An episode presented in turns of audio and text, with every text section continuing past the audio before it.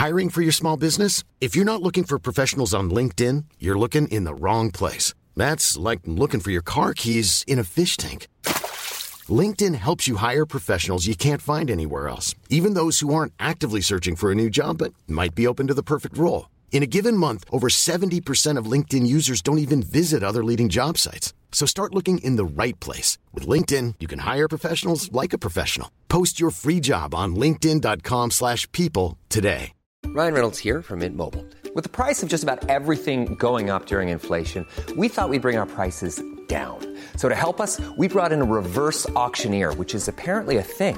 Mint Mobile unlimited premium wireless. Ready to get 30, 30, bit to get 30, bit to get 20, 20, 20, bit to get 20, 20, bit to get 15, 15, 15, 15 just 15 bucks a month. So, Give it a try at mintmobile.com slash switch. $45 upfront for three months plus taxes and fees. Promo rate for new customers for limited time. Unlimited more than 40 gigabytes per month. Slows. Full terms at mintmobile.com. Hey, it's Ryan Reynolds, and I'm here with Keith, co-star of my upcoming film, If, only in theaters May 17th. Do you want to tell people the big news? All right, I'll do it. Sign up now and you'll get unlimited for $15 a month in six months of Paramount Plus Essential Plan on us. Mintmobile.com slash switch. Upfront payment of $45 equivalent to $15 per month. Unlimited over 40 gigabytes per month. Face lower speeds. Videos at 480p. Active Mint customers by 531.24 get six months of Paramount Plus Essential Plan. Auto renews after six months. Offer ends May 31st, 2024. Separate Paramount Plus registration required. Terms and conditions apply if rated PG. Buenas noches, bienvenidos al Criminalista Nocturno.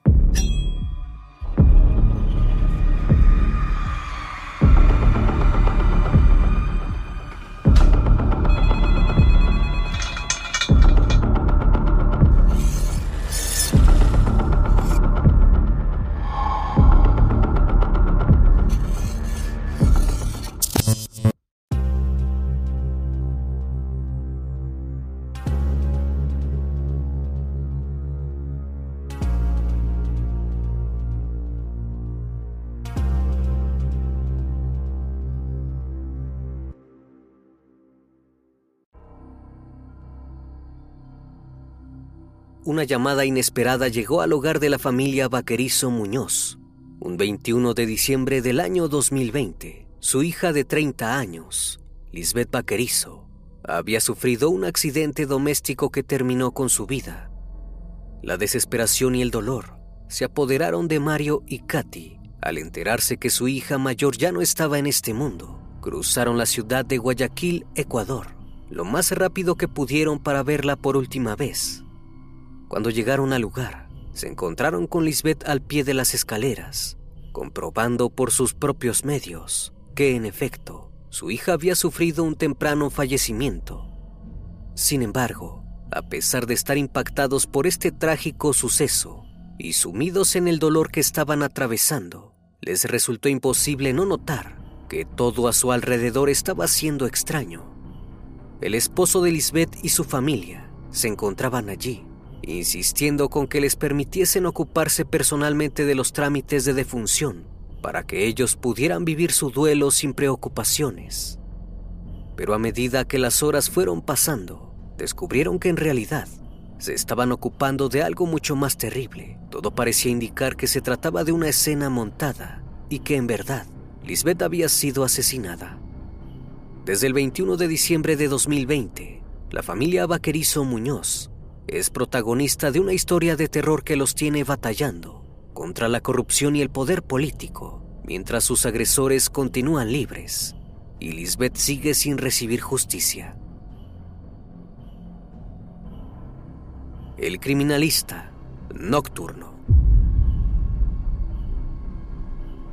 Lisbeth Vaquerizo nació en el año 1990 en la ciudad de Guayaquil, capital de la provincia de Guayas, Ecuador.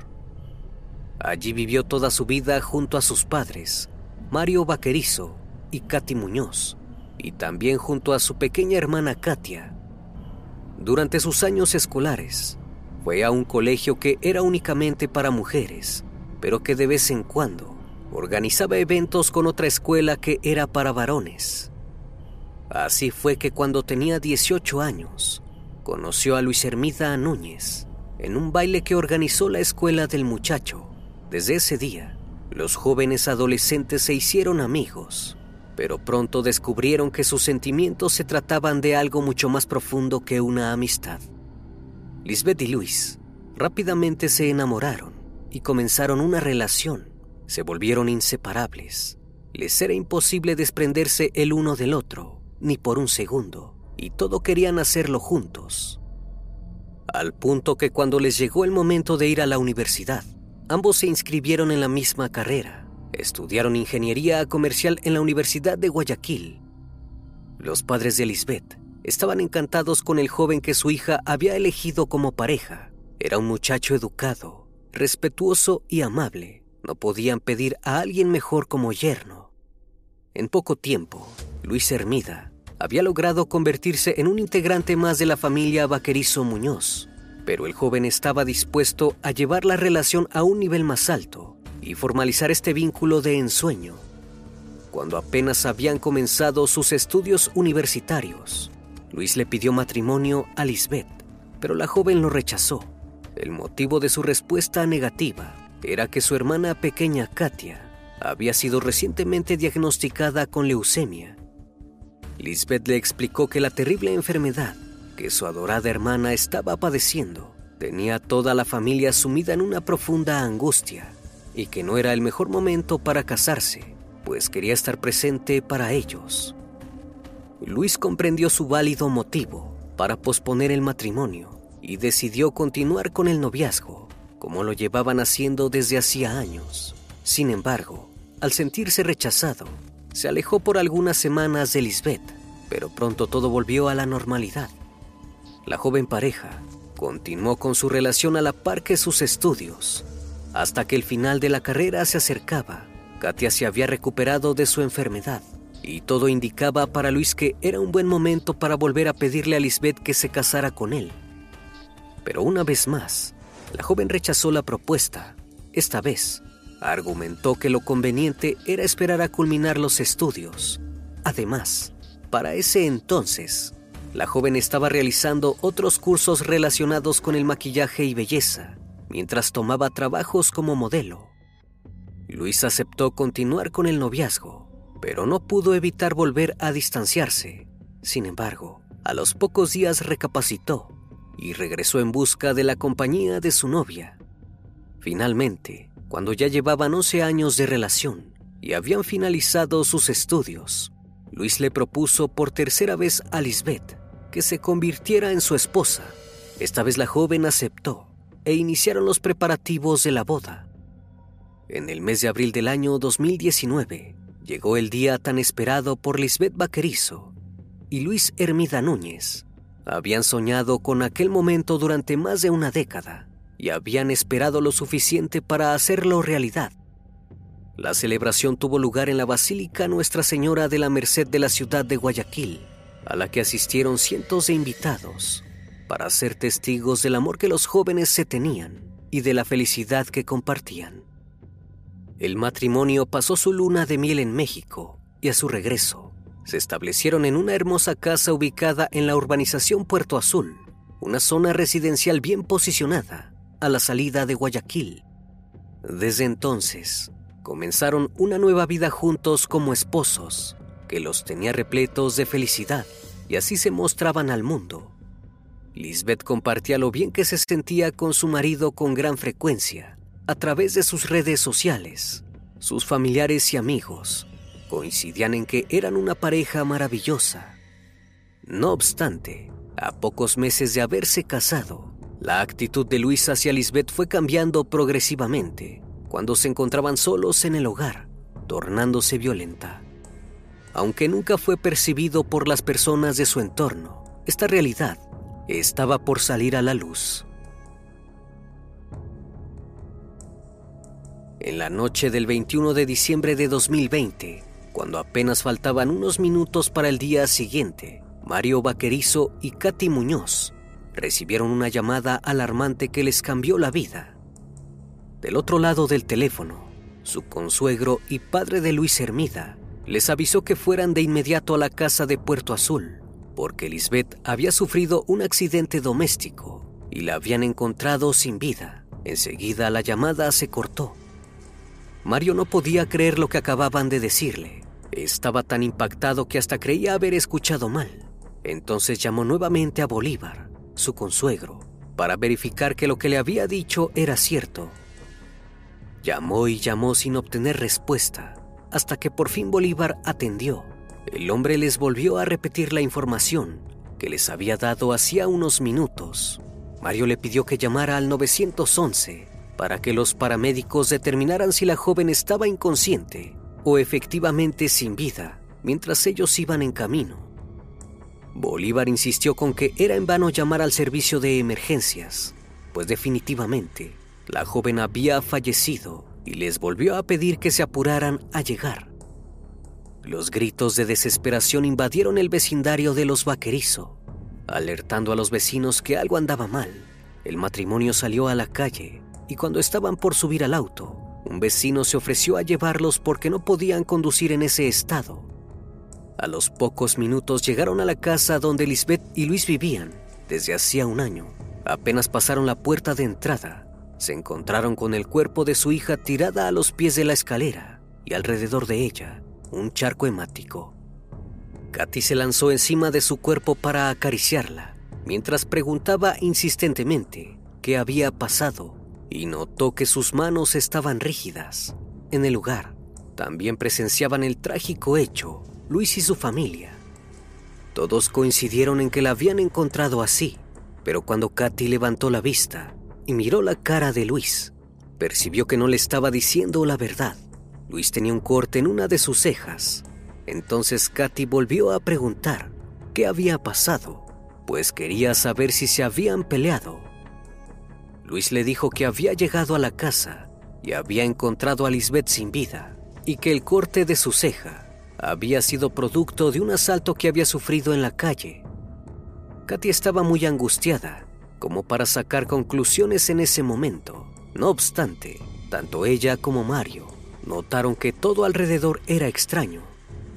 La funeraria había llegado primero al lugar, lo que les daba a entender que los habían llamado antes que a ellos. Además, los padres de Luis insistían en que no era necesario hacer una necropsia, ya que Lisbeth era una muchacha muy bonita y sería una pena hacerla pasar por algo así.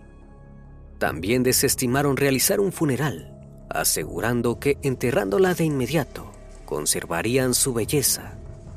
Mario y Katy se opusieron a la idea de no realizar un velatorio en su memoria ellos querían despedirse de su hija como correspondía y que sus familiares y amigos también estuvieran allí acompañándolos. Entonces la familia Hermida se ofreció a organizar y cubrir los gastos de la ceremonia. Y así, la verdadera historia de terror comenzó. Hey, I'm Ryan Reynolds. At Mint Mobile, we like to do the opposite of what Big Wireless does. They charge you a lot.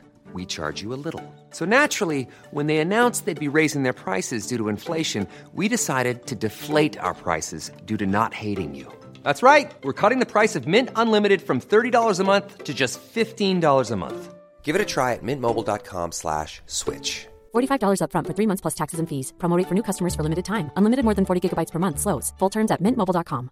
How would you like to look five years younger? In a clinical study, people that had volume added with Juvederm Voluma XC in the cheeks perceived themselves as looking five years younger at six months after treatment. Look younger, feel like you. Add volume for lift and contour in the cheeks with Juvederm Voluma XC. Reverse signs of aging by adding volume to smooth laugh lines with Juvederm Volure XC. For important safety information and to find a licensed specialist, visit juvederm.com. That's J U V E D E R M.com. Not for people with severe allergic reactions, allergies to lidocaine, or the proteins used in Juvederm. Common side effects include injection site redness, swelling, pain, tenderness, firmness, lumps, bumps, bruising, discoloration, or itching. There's a risk of unintentional injection into a blood vessel, which can cause vision abnormalities, blindness, stroke, temporary scabs, or scarring. Talk to a licensed specialist to find out if it's right for you. Al día siguiente, mientras se llevaba a cabo el funeral para despedir los restos de Lisbeth, ciertas actitudes de Luis llamaron la atención de Katy Muñoz. El hombre que había pasado casi la mitad de su vida junto a la muchacha, no se acercó en ningún momento al ataúd donde se encontraba su esposa. Tampoco se le vio derramando una lágrima. Por el contrario, parecía estar en un evento social, interactuando con personas como si nada pasara. Cuando alguien se le acercaba a darle el pésame por su pérdida, respondía indiferentemente, asegurando que eran golpes de la vida. Katy observó esta situación desde su lugar y en ella comenzaron a surgir ciertas sospechas sobre la veracidad del relato del accidente doméstico, pero fue en ese instante que alguien posó su mano sobre el hombro de la mujer para hablar con ella. Se trataba de una de las mejores amigas de Lisbeth, que se había acercado para decirle que tenía algo que confesarle, pero que prefería hacerlo después del entierro. Katy no pudo contenerse y le insistió a la muchacha que le dijera todo lo que sabía en ese momento. La apartó de la muchedumbre y entonces se enteró de la cruel realidad. La amiga de Lisbeth develó un secreto que había callado durante algún tiempo. Tras pocos meses de haber contraído matrimonio, Luis había comenzado a mostrarse agresivo hacia Lisbeth. La controlaba en todo lo que hacía. Revisaba su teléfono para ver su actividad en redes sociales y en ocasiones había llegado a agredirla verbal y físicamente. Tenía conocimiento de esta situación porque Lisbeth se lo había contado a ella y a algunas personas más, pero no quería que llegara a sus padres para no preocuparlos, pues creía que podría solucionarlo sola.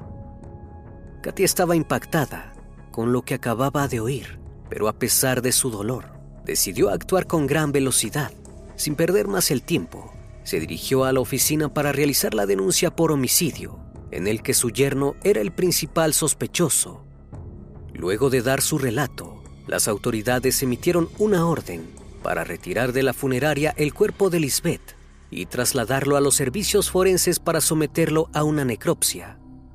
Cuando finalmente la unidad de traslado se presentó en el lugar, mientras aún quedaba gente reunida, la desesperación se apoderó de Luis y huyó del sitio, ayudado por uno de sus hermanos. Esta fue la última vez en ser visto. Mientras tanto, el procedimiento que la fiscalía había ordenado se llevó a cabo y en pocos días, la verdad salió a la luz.